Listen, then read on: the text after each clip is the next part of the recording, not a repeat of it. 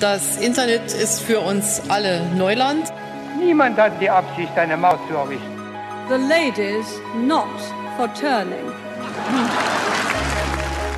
We must therefore act together as a united people. Ich bin ein Berliner. In einer Regierung von Angela Merkel werde ich nie ein. and say simply, very simply, with hope, good morning. Hallo und herzlich willkommen zur siebten Ausgabe von Politisiert, dem jungen Politik-Podcast mit meiner Mitpodcasterin Samantha Joe Klug. und dem bezaubernden Leonard Wolf. Auch heute haben wir wieder vier interessante Themen mitgebracht. Sam, worüber möchtest du denn als erstes sprechen? Ja, ähm, bei dem kurzen Thema, also ähm, was gibt's Aktuelles sozusagen, was gibt's Neues, ähm, da rede ich darüber, dass ähm, Aldi nun auch den Verpackungsmüll reduzieren möchte und beleuchte dann so ein bisschen den Hintergrund. Genau, und dein erstes Thema? Ich habe mal wieder einen ähm, Rat mitgebracht, nachdem ich ja vor ein paar Wochen über den Innovation Council gesprochen habe, möchte ich dieses Mal über ein, doch ich glaube, ein etwas spannenderes äh, Gremium sprechen, den neu äh, konstituierten Digitalrat der Bundesregierung. Und ähm, ich werde dann beim Hintergrundthema, was steckt dahinter, ähm, es mir etwas leichter machen. Äh, in dem Sinne, dass ich dieses Thema sowieso vorbereiten musste und dachte, das wäre doch auch gerade mal gut, ähm, noch am Ende des, der Sommerpause sozusagen äh, nochmal darüber zu reden, über ein Thema, was gerade nicht so präsent ist, und zwar unser Wahlrecht und ähm, warum wir so einen großen Bundestag haben, ob man da was ändern müsste, sollte und wie das aussehen kann. Auf jeden Fall auch ein spannendes Thema, mit dem wir uns ja auch damals schon zu Politikwissenschaftsleistungskurszeiten mal beschäftigt haben. Aber ich bin mir sicher, ich habe da den Großteil schon wieder vergessen. Deshalb bin ich sehr gespannt darauf.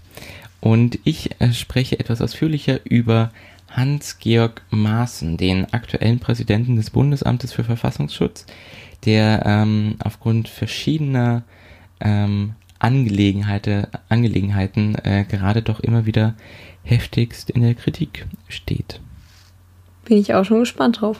Genau. Dann, äh, Sam, würde ich sagen, kannst du loslegen mit deinem ersten Thema. Ja, äh, bevor ich loslege, fällt mir gerade ein, äh, wir hatten ja letztes Mal auch über die Hilfen gesprochen, die ähm, die Landwirte erhalten oder vielleicht Stimmt. nicht erhalten. Da ist jetzt eine Sch- Entscheidung gefallen. Und zwar, dass es eben ähm, Hilfen geben soll, die fallen aber wesentlich geringer aus und ähm, werden dann sozusagen jeweils einmal vom Bund und einmal von den Ländern bezahlt. Also ähnlich wie beim letzten Fall 2003, aber halt ähm, im Vergleich zu 2003 höher und im Vergleich zu dem, was der Bauernverband gefordert hat, niedriger. So die Kompromisslösung, die man gefunden hat. Als kleines Update jetzt noch äh, von der letzten Folge. Und dann kann ich auch äh, anfangen mit dem Thema ähm, Plastikmüll, speziell in Deutschland. Und zwar geht es darum, ähm, dass Aldi angekündigt hat, äh, bis zum Jahr 2025 die Verpackungsmenge bei seinen Eigenmarken ähm, und bei diesen Produkten um 30 Prozent zu senken. Ähm, dabei haben sie darüber hinaus angekündigt, dass Produkte, wo es eben nicht möglich ist, Verpackung wegzulassen ähm, oder schwierig ist, sie zu vermeiden, die zumindest bis 2022 recyclingfähig machen wollen. Und ähm, damit reihen sie sich eben ein in andere Bestrebungen, die zum Beispiel auch Lidl hatte, die gesagt haben, dass sie bis 25, äh, 2025 ähm, den Verpackungsmüll um 20 Prozent reduzieren wollen, beziehungsweise auch auf dünnere Verpackungen setzen und ähm, Einweg-Plastikartikel ähm, bis Ende 2019 eben aus dem Sortiment nehmen wollen, also zum Beispiel Plastikbesteck oder auch ähm, Trinkhalme oder sonstiges. Und auch Edeka hat beispielsweise ein Pilotprojekt in Schleswig-Holstein, in einem kleinen Ort dort, ähm, wo eben die Möglichkeit, Kunden, wo Kunden die Möglichkeit gegeben wird, Fleisch und ähm, Wurstartikel mit einer Mehrwegdose zu kaufen, statt sie extra verpacken zu lassen. Und ähm, es gibt auch ähm, Erhebungen, in denen äh, gesagt wird, dass 80 Prozent der Befragten zum Beispiel auch sagen, dass sie eine extra Verpackung bei äh, Obst und Gemüse für überflüssig halten. Und ähm, das Thema ist darum wichtig, weil äh, Deutschland immer noch ein der Länder im europäischen Vergleich ist, die mit am meisten Verpackungsmüll produzieren. Also im Jahr 2016 hat das Umweltbundesamt gesagt, dass rund 220,5 Kilogramm Verpackungsmüll äh, pro Kopf in Deutschland anfallen, was in Europa ein Höchstwert ist. Äh, bei unserer Recyclingquote sind wir ähm, bei 50 Prozent, knapp 50 Prozent. So knapp die Hälfte des anfallenden Abfalls wird wiederverwertet. Ähm, Im, im EU-Schnitt sind es nur 40 Prozent. Ähm, trotzdem ist es aber erstmal wichtig, den Plastikabfall eben auch stark zu reduzieren. Im Vergleich zum Beispiel mit Ländern wie Österreich oder Dänemark, die eben eine ähnliche Pro-Kopf-Wirtschaftsleistung haben, ist der Verpackungsmüll trotzdem wesentlich geringer. Also es zeigt eben auch, es geht, das zu reduzieren. Und da sind natürlich auch die Einzelnen gefragt. Ich meine jetzt der, ähm, dass sich ja ähm, Discounterketten oder eben auch ähm, Supermarktketten jetzt ähm, in die Öffentlichkeit stellen. Das ist sicherlich auch eine Image-Kampagne. Ich meine, es betrifft ja diese Reduzierung des Verpackungsmülls, betrifft ja leider nur die Eigenmarken, auf die sie mit Einfluss haben. Ähm, trotzdem ist es gut, dass es gemacht wird. Es weil, ähm, wirft auch Aufmerksamkeit darauf, denn im Endeffekt sind es dann wie so oft natürlich auch die Verbraucher, die sagen müssen, dass sie äh, auch beim Kauf darauf achten, Produkte eben ähm, zu kaufen, die in weniger oder mit weniger Verpackung auskommen, beziehungsweise auch Projekte unterstützen, die eben versuchen, das äh, möglichst zu reduzieren. Also es gibt ja auch Läden, wo man selbst mit seinen, ähm, ja, mit seinen Glasbehältern hingehen kann und sich das was abfüllen lassen. Äh, natürlich sehr vereinzelt und es ist natürlich auch unpraktisch, wenn man sich überlegt, ähm, dass man nach der Arbeit gehen ja viele einkaufen. Mhm. Aber das sind solche Projekte, die prinzipiell natürlich total unterstützenswert sind und äh, einen Thema, also einen Fokus auf das Thema legen und ähm, die Aufmerksamkeit darauf werfen. Und ähm, halt darum auch so ein, also wichtig gerade, wir haben ja auch ähm, zurzeit die Diskussion darum, äh, um die Ozeane und um die Reinigung der Ozeane, denn jedes Jahr gelangen laut ähm, Ocean Care rund neun Millionen Tonnen Kunststoffabfälle in die Ozeane. Ähm, und das ist natürlich schon was super, also was sehr bedenkliches, weil wir eben noch keine zufriedenstellende Antwort darauf gefunden haben, wie man damit umgehen will, wie man das reinigen kann. Es gibt jetzt einige Pilotprojekte, ähm, aber genau, ich dachte halt, ich nehme diese Ankündigung eben mal zum Anlass, ein bisschen darüber zu sprechen und äh, auch mir selbst vorzunehmen, eben auf To-Go-Becher zu verzichten, ähm, Beutel dabei zu haben und äh, Gemüse und Obst zum Beispiel nicht in extra Verpackungen zu holen. Aber äh, da kann jeder sich wohl so eine kleine Aufgabe für sich selber suchen, würde ich behaupten. Auf jeden Fall. Äh, glücklicherweise bin ich äh, nicht wirklich Kaffeetrinker und dementsprechend auch unterwegs selten jemand, der sich mal irgendwie einen Kaffeebecher äh, to go holt oder so. Aber äh, trotzdem fallen mir, ähm, jetzt wo du davon erzählst, natürlich auch einige Punkte ein, wo auch, glaube ich, noch ähm, ich Verpackungen einsparen könnte. Ja. Ja, das mit dem To-Go-Becher bin ich zum Glück jetzt auch nicht so diejenige, die da super jeden Tag irgendwie äh, sich da einen Becher holt. Ähm, aber ist natürlich immer noch ein großes Thema, allein wenn man früh in der Bahn sieht, wie viele wirklich äh, sich, also solche Pappbecher haben. Total. Und ähm, es gibt jetzt auch gerade wegen, weil ich die Plastiktüten ja auch angesprochen habe, ähm, Plastik, das als Bio-Tüten irgendwie mhm. gezeichnet äh, oder gekennzeichnet worden ist. Ähm, aber auch das bedeutet nicht, dass die alle recyclingfähig sind. Also da gibt es auch verschiedene Klassifikationen. Und nur weil es draufsteht, heißt es noch nicht, dass es darum nachhaltiger ist. Also äh, auch da muss man vorsichtig sein. Am besten, wenn man mal die, den Beutel vergessen hat, dann besser noch eine Papiertüte holen als, äh, als eine Plastiktüte. Das stimmt, das äh, führt leider bei mir immer dazu, dass ich äh, schön äh, die Papiertüten kaufe, aber halt leider jedes Mal, weil ich äh, vergesse, die mhm. alten Papiertüten einzustecken. Also Ein Stoffbeutel da, einstecken, der passt besser in die Tasche. Ja. Hm? Ich, äh, ich kann mir das ja bis zur nächsten Folge einmal vornehmen äh, und dann kann ich äh, berichten, ob ich es geschafft habe, einen Stoffbeutel dauerhaft in meinem Rucksack aufzubewahren. Ich muss dir einfach einen wirklich tollen Stoffbeutel machen und dann hast du gar keine andere Wahl. Ja, das ist, äh, la lass uns darüber in der nächsten oder übernächsten äh, Folge äh, noch einmal diskutieren und dann ähm, werden wir berichten, zu was für einem Ergebnis wir gekommen sind. Sehr gut. Genau, dann kann ich auch tatsächlich mit meinem Thema weitermachen und zwar der Digitalrat äh, wurde einberufen. Das Spannende beim Digitalrat, tatsächlich im Vergleich zum oder im Gegensatz zum Innovation Council, über den ich ja vor ein paar Folgen schon gesprochen hatte, ist, dass er tatsächlich etwas, naja, weniger nur die Wirtschaft äh, betrifft. Wir haben das ja beim, beim Innovation Council ein wenig ähm, kritisiert, dass da tatsächlich nur Vertreterinnen und Vertreter der äh, Wirtschaft zusammenkommen und äh, sich mit den Innovationsfragen der Digitalisierung ähm, beschäftigen. Das ist beim Digitalrat naja, also zumindest nicht genauso schlecht. Ähm, der Digitalrat ist aber tatsächlich im Gegensatz zum Innovation Council auch ein ähm, tatsächlich ein, ein Gremium oder ein Rat, der bereits im Koalitionsvertrag äh, zwischen SPD und CDU, CSU äh, verankert wurde und äh, nun ist es so, dass die Bundeskanzlerin in ihrem Videopodcast verkündete, wir haben äh, den Digitalrat und die Zusammensetzung, Zusammensetzung ist, also um es kurz zu machen, ich würde sagen, mir fehlt wieder so ein bisschen äh, die Gesellschaft und die Zivilgesellschaft drin. Trotzdem sind, glaube ich, ein paar ganz äh, intelligente Menschen mit dabei. Wir haben ähm, Chris Boos, der äh, als so ein bisschen in den deutschen Medien als äh, deutscher KI-Pionier beschrieben wird.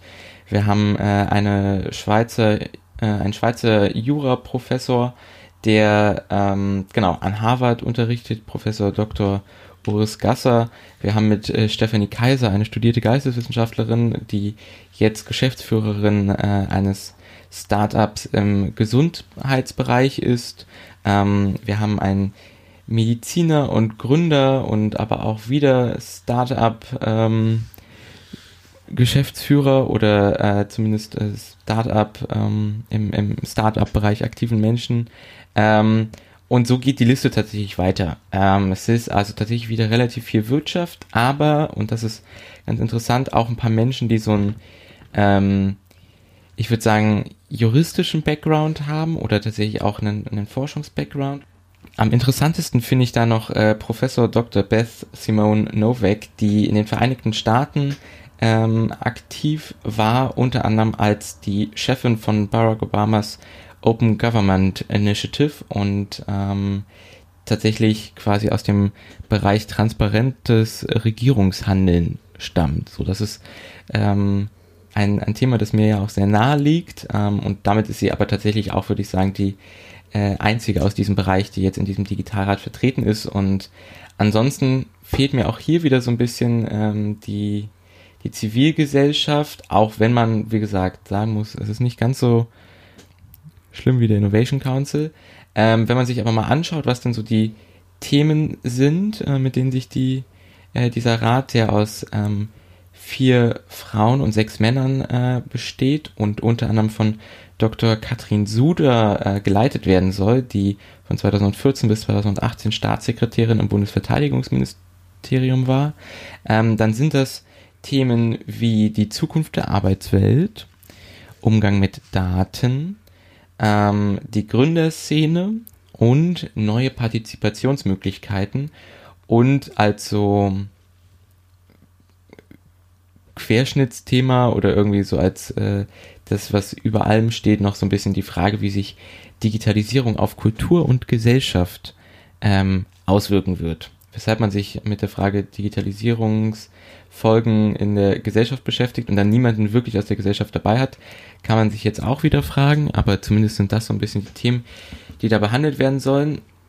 Der Digitalrat wird zweimal im Jahr sich zusammenfinden und zwischendurch noch ähm, in quasi Arbeitsgruppentagen. Ähm, insgesamt bleibt da also auch so ein bisschen die Frage, was für Auswirkungen wird er tatsächlich haben. Ich glaube, das wird auch so ein bisschen stehen und fallen damit, wie sehe tatsächlich die Bundeskanzlerin oder aber auch die anderen Bundesministerien ähm, da auf diesen Digitalrat hören werden.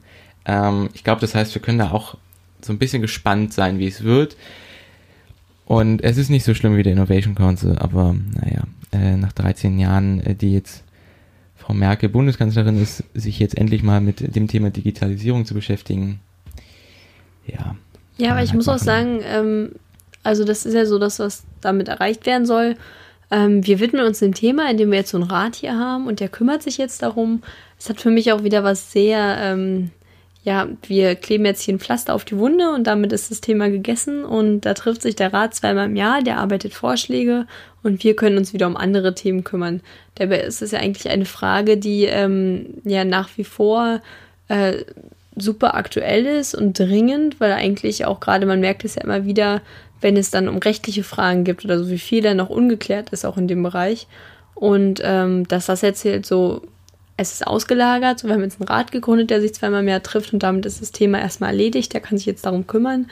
Dass man auch so ein bisschen die Verantwortung versucht ab, abzuschieben und erstmal die Öffentlichkeit damit äh, ja zu befriedigen und ähm, dass die es mal ein bisschen Ruhe wieder gibt. So. Total. Also und du kriegst natürlich nicht die äh, also eine, eine Koordination auch irgendwie von all dem, was ähm, politisch im Bereich Digitalisierung geschehen muss, ja nicht durch einen ehrenamtlich arbeitenden Rat hin so. Ähm, mhm. Das heißt, es wird daran sein, irgendwie vielleicht, dass dieser Rat im Idealfall schlaue und äh, gute Forderungen aufstellt, die dann halt auch natürlich noch politisch umgesetzt werden müssen.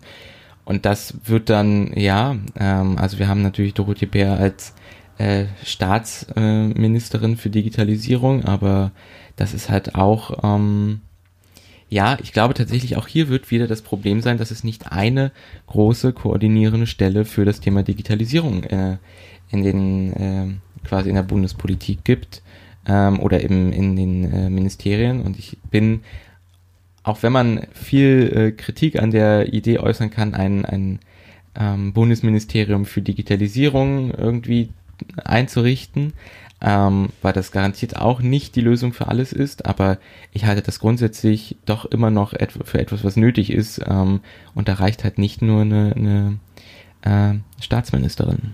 Absolut.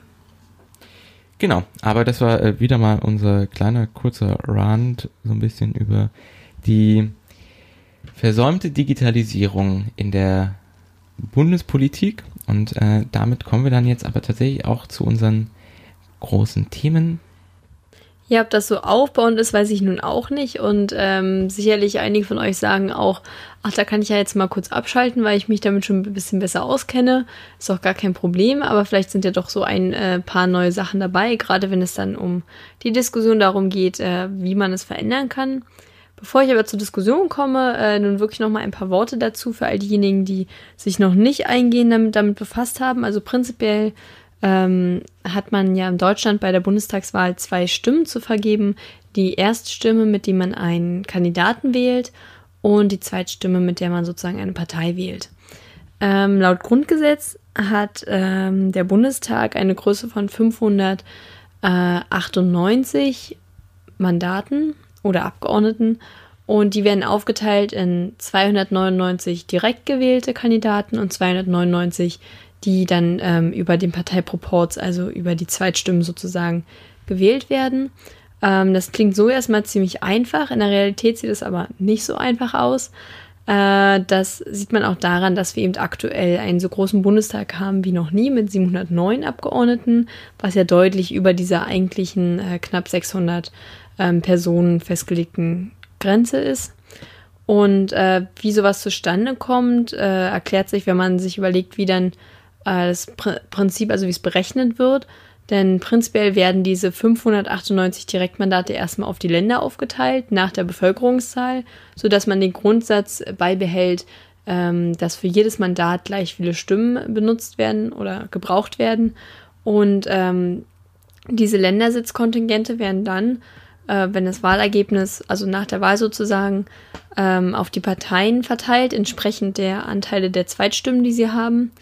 Und ähm, dabei muss man aber beachten, dass es passieren kann, dass es eine Diskrepanz gibt zwischen dem, was ihnen an Direktmandaten zusteht und das, was sie über die Zweitstimme be äh, bekommen. Also äh, zum Beispiel die CSU hat, hat es häufig so, dass sie alle Direktmandate in Bayern gewinnen, das sind 46, ähm, sie aber über die Zweitstimme zum Beispiel weniger, äh, also dass ihnen dadurch weniger Plätze eigentlich zustehen und darum eben alles äh, also erstmal Überhangsmandate gegeben werden müssen, ähm, wodurch dann die CSU mehr Sitze hat, als ursprünglich durch das Zweitstimmergebnis ihnen zusteht. Um das auszugleichen, gibt es seit 2013 ähm, Ausgleichsmandate, sodass der Proporz dann wieder stimmt. Ähm, das klingt jetzt erstmal gar nicht so kompliziert. Was es aber kompliziert macht, ist äh, das Fairnessprinzip zwischen den Ländern. Also man hat ja Länderlisten und ähm, auch die vorher zugeteilten Verteilungen, äh, welches Land wie viele Sitze hat, eben nach Bevölkerungszahl, dass das Prinzip eingehalten wird, äh, sorgt eben dafür, dass die Zahl sich dann auch deutlich erhöhen kann.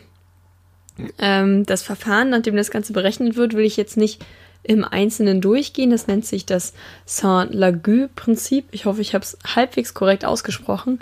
Ähm, und man sagt auch, dass nur eine Handvoll von Leuten überhaupt äh, ganz genau wissen, wie sich dieses berechnet. Darum möchte ich das jetzt nicht im Einzelnen durchgehen. Was allerdings noch ein paar Besonderheiten sind. Äh, bei uns im Wahlsystem ist der Einzug einer Partei, ab wann ist man überhaupt im Bundestag vertreten, nämlich die bekannte 5%-Hürde, die es da zu überwinden gibt. Ähm, also prinzipiell gibt es die 5%-Hürde oder eine Partei hat drei Direktmandate errungen.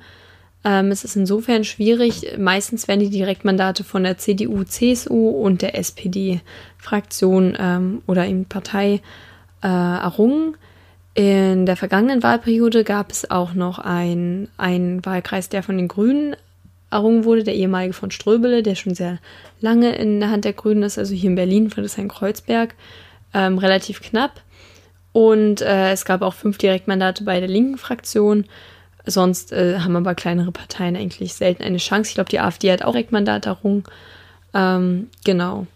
Darum entstehen halt diese Verzerrungseffekte auch häufig, wenn größere Parteien eben ähm, relativ viele Direktmandate gewinnen und relativ wenig Zweitstimmenanteil. Also es gibt eine Faustregel. Jetzt komme ich doch nochmal auf die Ergänzung, bevor ich die 5%-Hürde mhm. anspreche. Ähm, es gibt eine Faustregel, dass wenn der Anteil der Direktmandate, die in einem betreffenden Bundesland errungen worden sind, mehr als doppelt so hoch sind wie der Anteil der Zweitstimmen, dann kriegt diese Partei Überhangsmandate. Wie gesagt, das klingt alles erstmal ein bisschen kompliziert. Prinzipiell ist wichtig, dass jeder weiß bei der Wahl, mit der Erststimme wähle ich einen Kandidaten und mit der Zweitstimme wähle ich dann eine Partei. Ähm, was die 5%-Hürde angibt, haben wir eben einen gewissen ja, Verzerrungseffekt, der auch dadurch eintritt. Also entweder kommt eine Partei in den Bundestag, wenn 5% erreicht worden sind, oder drei Direktmandate, oder, und das wissen die wenigsten, ähm, es eine Partei, also eine Minderheitenpartei ist, also von einer anerkannten Minderheit in Deutschland. Wir hatten den Fall jetzt auch in der äh, vergangenen Zeit nicht, darum ist es immer so ein bisschen in Vergessenheit geraten, aber prinzipiell ist es möglich. Und warum es dadurch zu einem Verzer oder verzerrenden Effekt kommt, kann man am besten am Beispiel 2013 sehen. Da waren ja nur vier Parteien äh, im Bundestag vertreten, die CDU, CSU, SPD, ähm, die Linke und die Grünen auch von der Größe her in der Reihenfolge. Und äh, ganze 15,7 Prozent der restlichen Stimmen wurden halt nicht berücksichtigt in diesem Bundestag. Also die FDP und die AfD ist damals relativ knapp unter ähm, 5 Prozent oder relativ knapp auf die ähm, 4, ich glaube einmal 6 und einmal 8 Prozent gekommen, wodurch ihm dieser große Anteil ist an Stimmen, die nicht abgebildet sind und der Bundestag auch politisch gesehen wesentlich linker ausgerichtet war als eigentlich das Wahlverhalten. Und diejenigen, die im Bundestag saßen, eben wenn man sich jetzt noch die ähm, Wahlbeteiligung auch anschaut, eigentlich nur 60 Prozent der wahlberechtigten Bevölkerung abgedeckt haben. Wo man sich ja schon fragen kann, ob das äh, ja demokratisch auch Sinn ergibt, dass man sagt, man hat hier ähm, diesen verzerrenden Effekt und äh, lässt einfach viele Stimmen außen vor weil man ja auch nicht den Effekt abschätzen darf, dass viele Leute ja auch kleine Parteien nicht wählen, weil sie eben sagen, die kommen sowieso nicht ins Parlament, dann wähle ich lieber eine Partei, wo ich weiß, die kommt ins Parlament, also sozusagen, dass sie ihre Stimme nicht verschenken wollen, um es mal so zu sagen. Da gibt es auch Vorschläge, zum Beispiel mit einer Eventualstimme, also dass man eine Partei wählt und wenn sie nicht reinkommt, dann eine Eventualstimme abgeben kann. Mhm. Äh, Finde ich ein bisschen schwierig als Konzept. Ähm, und ursprünglich das verfassungsgebende Gremium, also der Parlamentarische Rat, der sich ähm, an der Grundgesetzkonzeption sozusagen, also der daran mitgewirkt hat oder das Grundgesetz verfasst hat, der war auch ursprünglich gegen eine Sperrklausel. Also bei den ersten Wahlen gab es die eben nicht und erst auf Bestreben der Länder hin wurde die dann eingeführt. Damals war eben auch das Argument, man wollte ähm, Zustände wie in der Weimarer Republik verhindern, also ein sehr zersplittertes System, wobei man sich heute eben schon fragen kann, ist unsere Demokratie nicht eigentlich gefestigt genug, um äh, eben das auch auszuhalten, wenn kleinere Parteien reinkommen würden? Wobei es natürlich auch eine natürliche Sperrwirkung gibt, indem man ja so und so viele Stimmen braucht, um überhaupt einen Sitz zu erringen, also mhm. rein rechnerisch. Und ähm, auch das Urteil, die, die, also die Idee fand ich eigentlich auch ganz ähm, ja, spannend dazu. Das Urteil zur NPD vom Bundesverfassungsgericht sagt ja, also spricht ja eigentlich auch für ein ähm, eine starke Demokratie. weil es wurde ja so geurteilt, dass sie schon demokratiefeindlich sind oder eine Partei, die ähm, ja auch Interessen gegen das Grundgesetz vertritt, aber dennoch nicht gefährlich für die Demokratie. Und dementsprechend wurde die Partei ja auch nicht verboten. Und das spricht ja eher dafür, dass wir eine starke Demo also ein starkes demokratisches System in Deutschland haben, das durchaus diese, ähm, ja, das Wegfallen der Sperrklausel auch verkraften würde, ohne dass es dann äh, handlungsunfähig äh, gemacht werden würde. Und ähm, es gibt auch andere Vorschläge, sie zum Beispiel erstmal abzusenken auf 3%, wie ursprünglich mal bei der Europawahl, oder eben auf 0,5%. Das äh, ist die Grenze, ab der Parteien eben finanziert werden. Ähm, genau, so eine Vorschläge gibt es da eben auch. Was oft als, als Gegenargument kommt, ist, dass sollte es sich doch als Problem darstellen, ist natürlich schwierig, die wieder einzuführen, weil es schwierig ist, dann eine Zweidrittelmehrheit äh, zu erringen mit den kleinen Parteien, die im Parlament sind. Aber es ist natürlich doch etwas, wo man sagen kann, äh, ja, es macht es eigentlich undemokratischer, das System, in dem Sinn, dass eben nicht jede Stimme äh, abgebildet werden kann. Genau, und ähm, zu der großen Anzahl äh, an Mitgliedern im Bundestag gab es auch Vorschläge von unserem ehemaligen Bundestagspräsidenten, Herr Lammert. Und ähm, er hat vorgeschlagen, die Gesamtzahl der Abgeordneten zu deckeln auf 630. Das sind 5% mehr als im Grundgesetz vorgesehen und entspricht auch ungefähr der Größe ähm, von 2013. Ähm, dadurch nimmt er vielleicht regionale Unterschiede in Kauf und auch, dass Überhangsmandate nicht vollständig ausgeglichen werden können. Also er sagt eben diesen Effizienzfaktor, dass die Verzerrung eben so minimal ist, dass die Kosteneinsparung gerechtfertigt wäre. Ähm, gleichzeitig möchte er Direktmandate, also in seinem Vorschlag, der ja nicht durchgekommen ist, ähm, wollte er die Anzahl der Direktmandate reduzieren. Ähm, da gibt es unterschiedliche Vorschläge auf ein Drittel oder auf die Hälfte, mh, wodurch es eben auch seltener zu, dieser, zu dem Fall der Überhangsmandate kommt. Mhm. Also es auch eine natürliche Reduktion wäre. Und da kann man sich jetzt schon fragen, ja, ist es nicht äh, schlechter, wenn die Leute dann noch weiter weg sind und noch weniger Ansprechpartner haben? Aber es ist aktuell schon so, dass jeder, ähm, jeder Wahlkreis eigentlich durch zwei Abgeordnete im Bundestag abgedeckt ist, weil ja auch Abgeordnete, die nicht gewählt worden sind, teilweise trotzdem im Bundestag sitzen, weil sie über die Landesliste dann, also mhm. über die Zweitstimme sozusagen rein, also Mitglied des Parlaments geworden sind. Ähm, und darum gibt es dort auch noch Vorschläge sozusagen, die Anzahl zu verkleinern und dementsprechend den Wahlkreis zu vergrößern. Okay. Und ähm, der letzte Vorschlag wäre eben die Legislaturperiode auf fünf Jahre zu erhöhen, also ähnlich wie in den meisten Bundesländern außer Bremen, ähm, die auch auszuweiten, um so eben auch längerfristige Politik zu machen, wo ich es schon wieder schwierig finde, aus alle vier Jahre mal ein Kreuz setzen wird alle fünf Jahre. Äh, also was so diesen partizipatorischen Ansatz angeht, äh, mhm. wenn es um Demokratie geht. Aber das waren erstmal so die Vorschläge, die von seiner Seite kamen.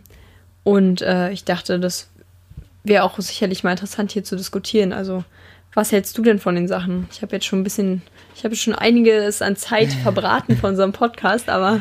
Ähm, ich bin tatsächlich mental sehr hängen geblieben bei der Eventualstimme. Ich finde das ein sehr absurdes, eine sehr absurde Idee. Ja, tatsächlich, also, also grundsätzlich finde ich die irgendwie charmant, aber gleichzeitig denke ich mir auch, nee. Ähm, aber deswegen so ein bisschen die Frage, weißt du, ob es denn äh, dieses äh, Prinzip der Eventualstimme schon irgendwie sonst äh, woanders Anwendung findet? Äh, ist dir da irgendwas bekannt? Also das hatte ich jetzt nicht gelesen. Ähm, ich habe es jetzt auch nicht gefunden. Ich kann es nochmal nachschauen für den, äh, für den nächsten Podcast, ja. der nochmal ähm, vielleicht nachreichen, wenn ich was Interessantes ja. dazu ähm, lese. Äh, und es war auch mehr, als ob das ein Vorschlag gewesen wäre, der aber sehr schnell auch wieder verworfen wurde. Ich wollte nur Vollständiger, ja. Vollständigkeitshalber hier erwähnen. Ähm, ich finde bei der 5%-Hürde diesen extrem verzerrenden Effekt, der ist schon deutlich. Und gerade 5% ja. sind, ist halt auch relativ hoch. Also ähm, eine Reduktion wäre auf jeden Fall wünschenswert. Mhm. Ich glaube aber, dass halt auch etablierte Parteien dann auch Angst haben davor, dass dann natürlich Leute auch verstärkt kleinere Parteien noch wählen. Also noch mehr, als es ja gerade aktuell schon äh, der Strom weggeht von den ehemaligen Volksparteien ja oder noch Volksparteien, da kann man sicherlich drüber diskutieren. Ähm, weil wenn man dann weiß, okay, meine Stimme, die ich in der Partei gebe, die jetzt noch nicht im Bundestag ist, ist vielleicht sicherer angebracht oder, oder schafft es vielleicht ins Parlament, dann mhm. macht man das natürlich eher als aktuell. Das stimmt natürlich. Ähm, gibt es, ähm, weißt du, ob es sowas wie Berechnungen gibt, äh, wie beispielsweise mit einer 3%-Hürde der Bundestag jetzt quasi aussehen würde mit den, mit den Ergebnissen der vergangenen Wahl? Ja, also ähm, bei diesem Bundestag ist ja wie gesagt anders als 2013. Also da sind, äh, ist niemand jetzt knapp an der 5%-Hürde gescheitert. Ähm, bei einer Absenkung auf 3% würde sich gar nichts ändern. Mhm. Bei einer Absenkung auf 0,5%, also diese Grenze der Parteifinanzierung, äh, hätten es die Freien Wähler geschafft, genauso wie die Partei Die Partei und die Tierschutzpartei. Ähm, was man aber auch sagen muss, dass äh, Parteien, also zum Beispiel die Piraten und die NPD, mit 0,4 Prozent sehr knapp unter dieser mhm, Hürde sind. Mhm. Also natürlich besteht dann auch die Gefahr, dass äh, eben Parteien in den Bundestag einziehen, wie die NPD, die natürlich leichter, also extreme Parteien einfach, die es leichter hätten, ähm, ja, Parlamentarier zu stellen. Aber andererseits äh, ist es vielleicht auch so, dass das, also das sind ja alles immer nur Spekulationen, wie dann Wählerverhalten mhm. im Prinzip aussieht oder Wählerinnenverhalten. Ähm, aber es könnte ja auch der Effekt eintreten, okay, ich kann viel differenzierter wählen und habe nicht nur die großen Parteien, an denen ich mich orientiere, sondern ich kann eben auch äh, die Tierschutzpartei wählen, mhm. ähm, von der ich mich besser vertreten fühle, weil eigentlich interessiere ich mich nur für dieses Thema, wo ich vielleicht der Tierschutzpartei ja auch kein Unrecht tun will oder auch anderen Parteien, die sich eben nicht so ganz klar zuordnen. Ähm, man weiß es eben nicht genau. Ja, ähm, also ich, ich verstehe schon, dass das äh, irgendwie seinen gewissen Reiz hat. Ich bin gerade noch nicht hundertprozentig überzeugt davon. Ich habe gerade auch nochmal überlegt, was würde das denn vielleicht doch auch noch für Konsequenzen haben? Wir haben ja ähm, bei der, quasi nach der vergangenen Wahl die sehr außergewöhnliche Situation gehabt, dass die Regierungsbildung sehr, sehr lange gedauert hat. Und ähm, außergewöhnlich lang und vielleicht auch erschreckend lang. Äh, ich habe gerade überlegt, würde das nicht vielleicht dadurch eher sogar noch zum Standard werden? Ähm, hast, hast, du dazu eine Meinung oder ähm, ja. meinst du, wir müssen das eh vermutlich die nächsten äh, Jahre immer noch ertragen, dass das schwierig wird, eine Mehrheit vielleicht zu finden innerhalb des Bundestages und dann ähm, kommt es darauf vielleicht auch nicht mehr an? Also ich glaube, das mit der Mehrheit finden wird generell schwierig werden, weil man ja jetzt auch, äh, also es sieht nicht so aus, als ob sich irgendwelche äh, Einstellungen ändern würden der Parteien. Also ähm, auf der linken Seite ist ja auch mal ein ähm, Bündnis äh, SPD, Linke, Grüne im Gespräch, wobei es nicht so aussieht, als ob auf Bundesebene es äh, von Teilen der Partei befürwortet werden würde sowohl ähm, bei der SPD als auch bei der Linkspartei ähm, gibt es da Bestrebungen. Die Grünen, finde ich, sind da immer relativ neutral, wobei ich aber auch glaube, dass eine linke Mehrheit zu finden einfach immer schwieriger werden mhm. wird, auch angesichts dessen, dass die SPD Probleme hat, ihre 20-Prozent-Marke äh, zu halten, was man nicht unbedingt hoffen will, ähm, aber leider ist ja gerade keine Kehrtwende in Sicht. Ähm, und die AfD ja, und das hoffe ich, nach wie vor als nicht koalitionsfähig angesehen wird, ähm, und ich hoffe, das bleibt auch so und bei der nächsten Bundestagswahl. Ähm, und kleine Parteien könnten das oder würden es höchstwahrscheinlich noch zusätzlich erschweren. Mhm. Kann natürlich aber auch sein, dass die dann das Zünglein an der Waage sind und äh, vielleicht neue Koalitionsmöglichkeiten eröffnen. Äh, aber wahrscheinlich ist das eher so ein Wunschdenken mhm. oder so ein Argument, was man halt bringen muss auf der Pro-Seite, aber doch eher unwahrscheinlich ist. Ähm, ja, was aber vielleicht dazu führen würde, dass neue Parteien auch Innovationen mitbringen, die halt große Parteien weniger machen. Mhm. Äh, aber wie gesagt, das ist jetzt alles spekulativ. Ähm, man kann sich das Ganze ja mal angucken, wie das aussieht mit den kleinen Parteien äh, im Zuge der Europawahl nächstes Jahr. Da werde ich, also werde ich sicherlich auch noch eine Folge drüber machen, das ist ja noch ein bisschen hin, aber da hat man ja eben nicht mehr diese Hürde. Und äh, ja, schaut man auch schon, also ich schaue zumindest besorgt schon auf die Europawahl nächstes Jahr. Aber genau in dem Zuge kann man sich ja dann vielleicht nochmal Effekte angucken, was so eine Hürde wirklich ausmacht. Oder eben der Wegfall der Hürde.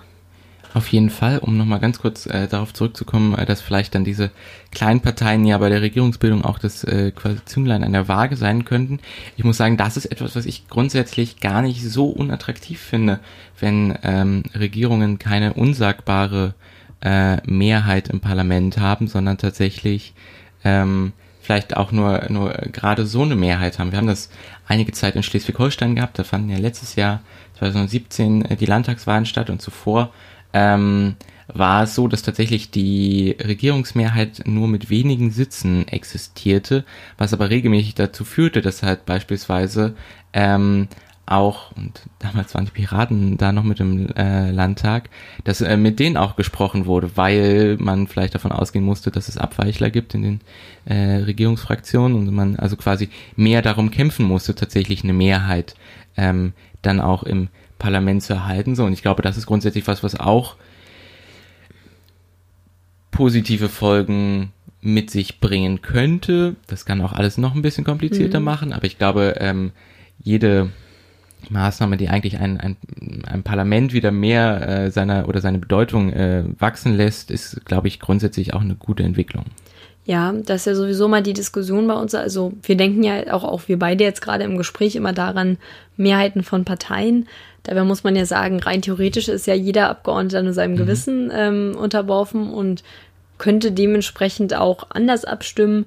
Äh, aufgrund der Fraktionsdisziplin möchte ich sie mal nennen, die wir in unserem System haben und auch brauchen, um das Funktionieren zu gewährleisten, ähm, sieht es natürlich immer ein bisschen anders aus. Und man kann natürlich genauso äh, dagegen argumentieren, äh, zu sagen, okay, wenn eine kleine Partei so viel Macht hat, ist es dann gerechtfertigt. Aber das ist äh, genau, also das ist, steht so halt sich so ein bisschen gegenüber.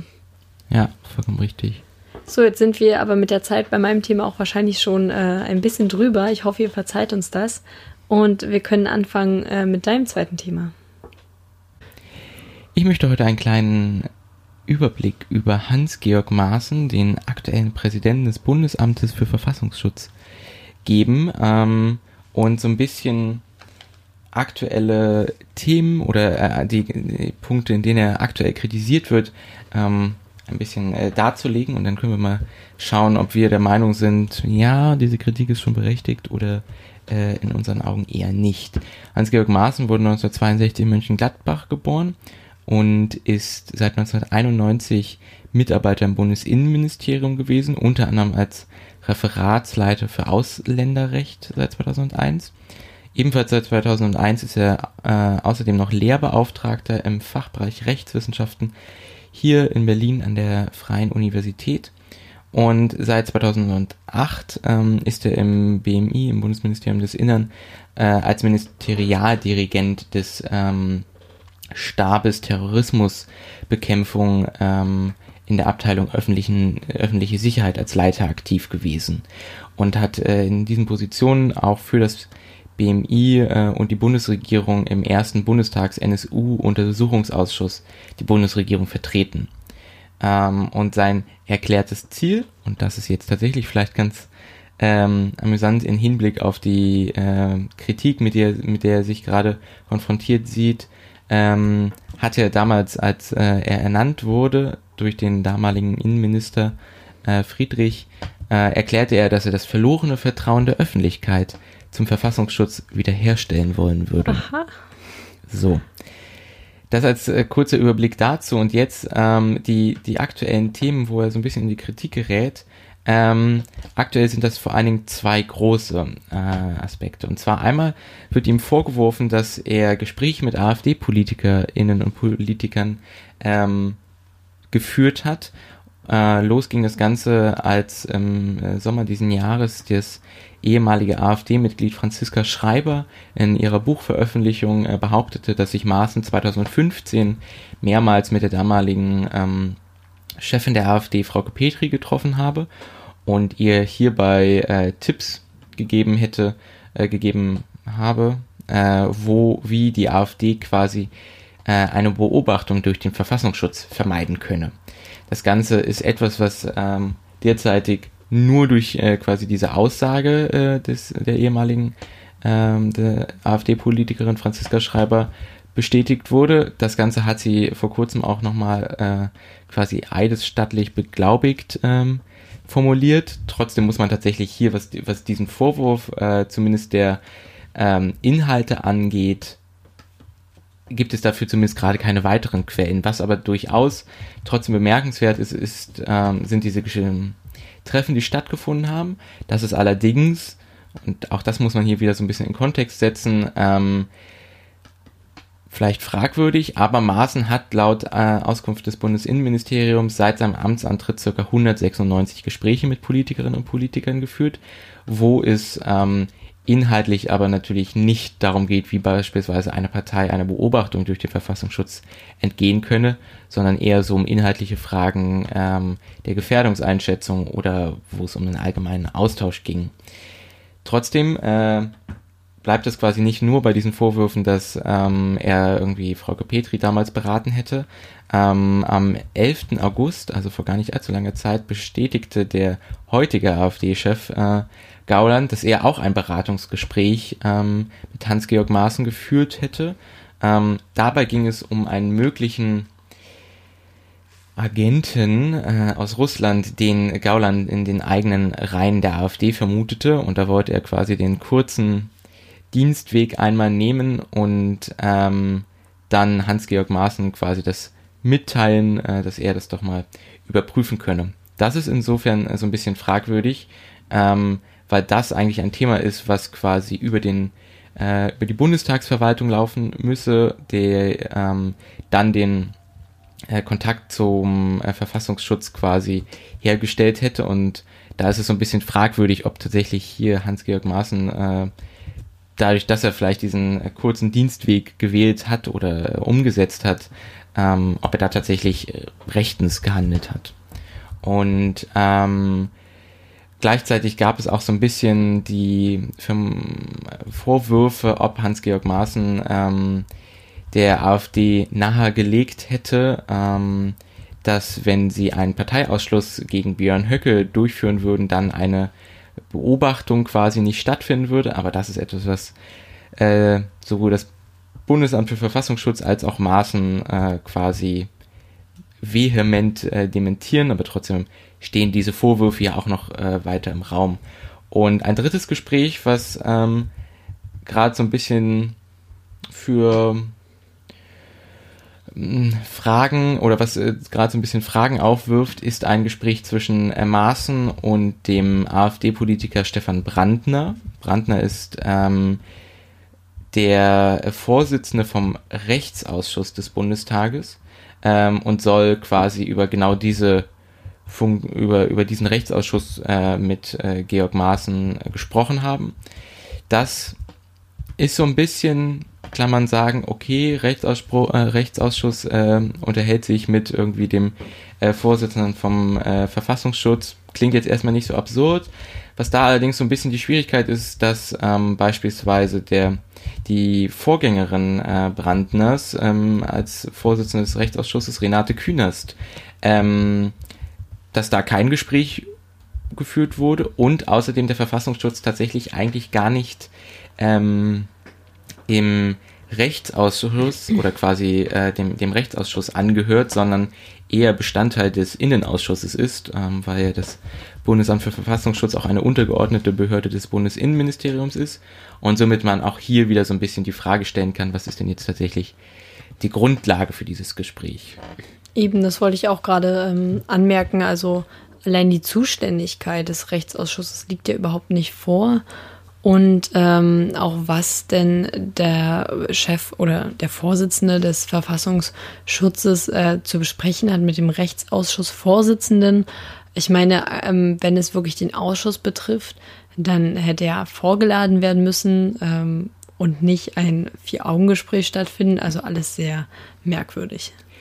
Genau, also und das ist ähm, und das ist auch der Grund, also weshalb ich jetzt irgendwie diese drei Gespräche, äh, über die in den Medien jetzt berichtet wurde, auch angeführt habe. So, das ist natürlich alles jetzt grundlegend erstmal ähm, nichts, wo man vielleicht äh, die, die große Staatsaffäre hinter vermuten muss, aber trotzdem ähm, ist es auf jeden Fall, ich würde sagen, äh, das komplette Gegenteil von das verlorene Vertrauen äh, der Öffentlichkeit zum Verfassungsschutz äh, wiederherstellen zu wollen, wenn es dann irgendwelche Gespräche geführt werden mit äh, fragwürdigen äh, Parteien und äh, Fraktionen und ähm, dann aber anscheinend auch so eine Ungleichbehandlung stattfindet, wie dass äh, Hans-Georg Maaßen nicht mit Renate Künast, äh, als sie den Rechtsausschuss vorsaß, quasi äh, sich mit der getroffen hat. So, also genau, das ist so alles schon eher äh, nicht vertrauenserweckend.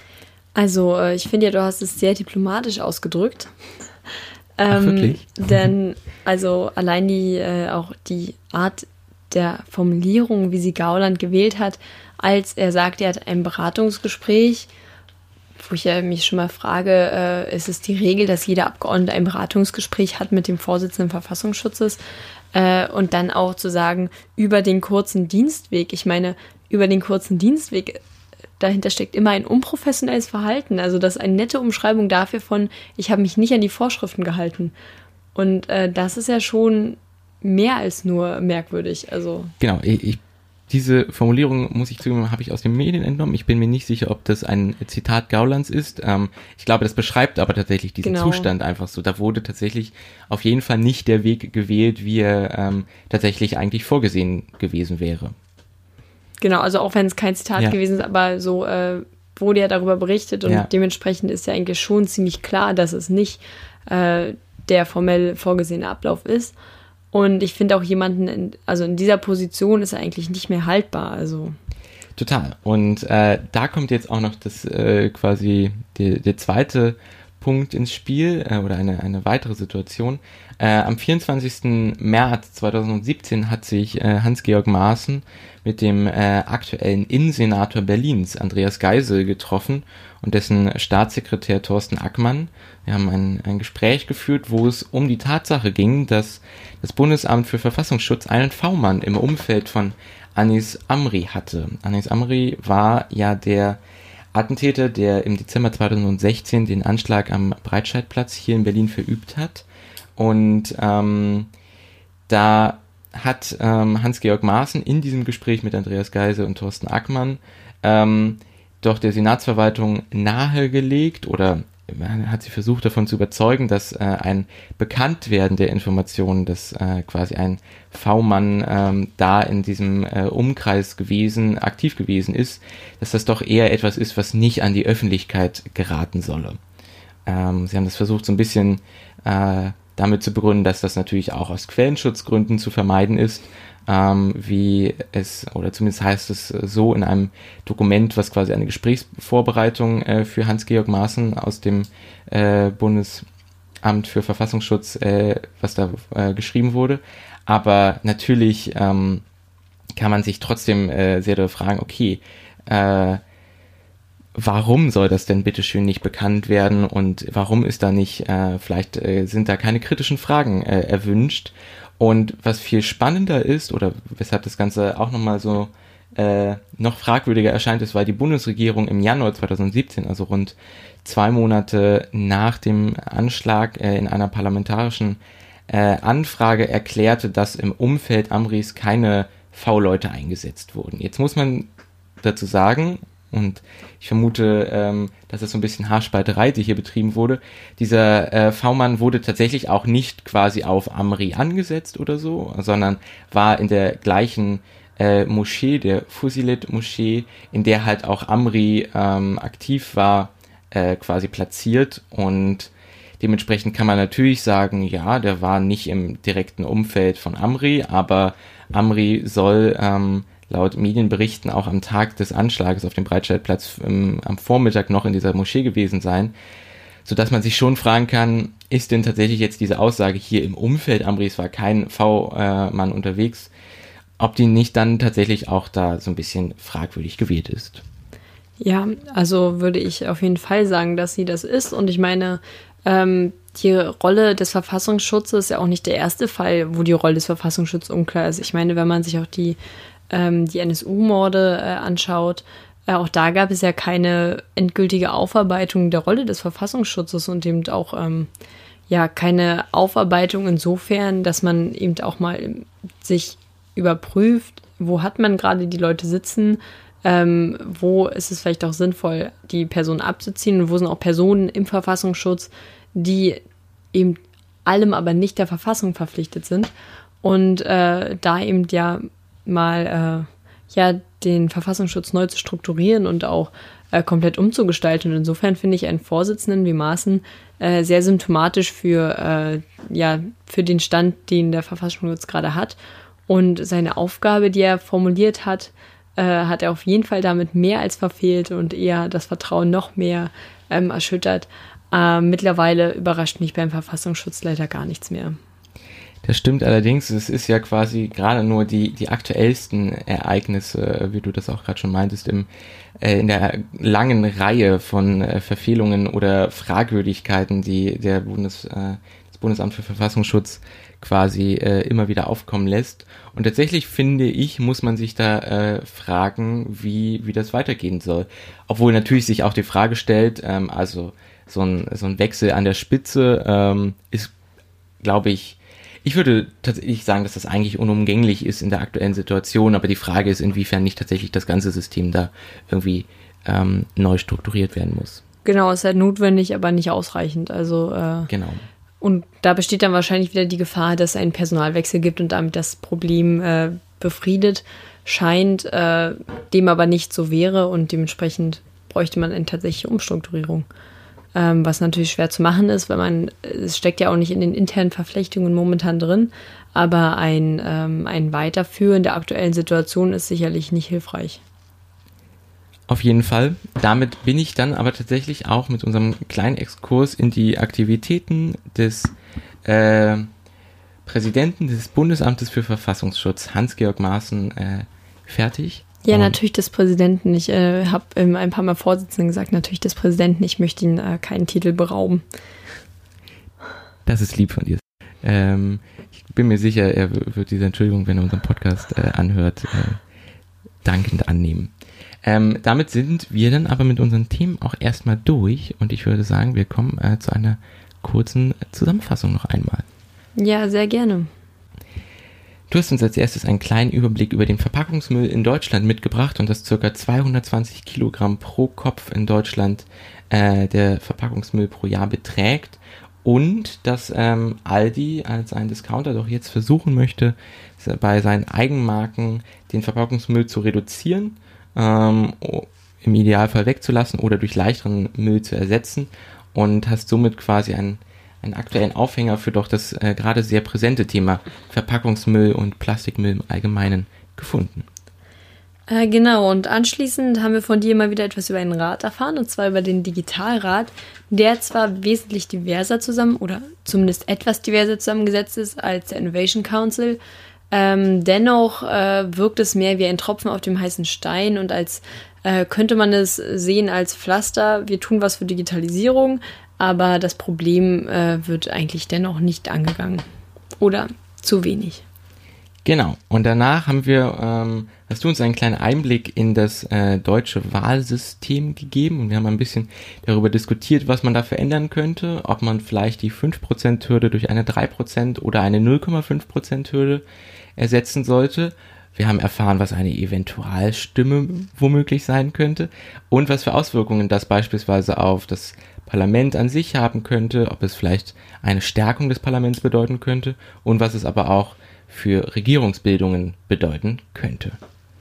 Genau, und als letztes ähm, hast du uns anhand von ähm, Hans-Georg Maaßen äh, einen Einblick in den Verfassungsschutz und in die aktuelle Arbeit und auch Zusammenarbeit mit der AfD äh, gegeben. Und wir sind beide eigentlich zu dem Fazit gekommen, dass äh, ähm, Herr Maaßen sein Ziel, das Vertrauen in den Verfassungsschutz wieder zu stärken, eigentlich komplett verfehlt hat und wir kritischer denn je dem Verfassungsschutz und seiner Arbeit gegenüberstehen, auch wenn es sicherlich an sich eine wichtige Arbeit ist, aber dennoch sollte über eine Idee der Umstrukturierung und Reformierung nachgedacht werden und äh, das sollte sich auch äußern in einem Personalwechsel an der Spitze, nämlich beim Präsidenten des Verfassungsschutzes, Herrn Maaßen.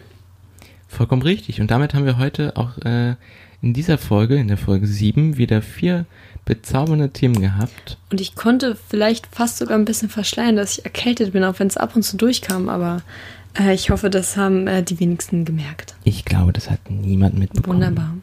Dann war es das auch für uns. Äh, wir hören uns beim nächsten Mal, bei der nächsten Folge Politisiert in drei Wochen, äh, weil ich leider nicht da bin. Ich nehme es auf meine Kappe.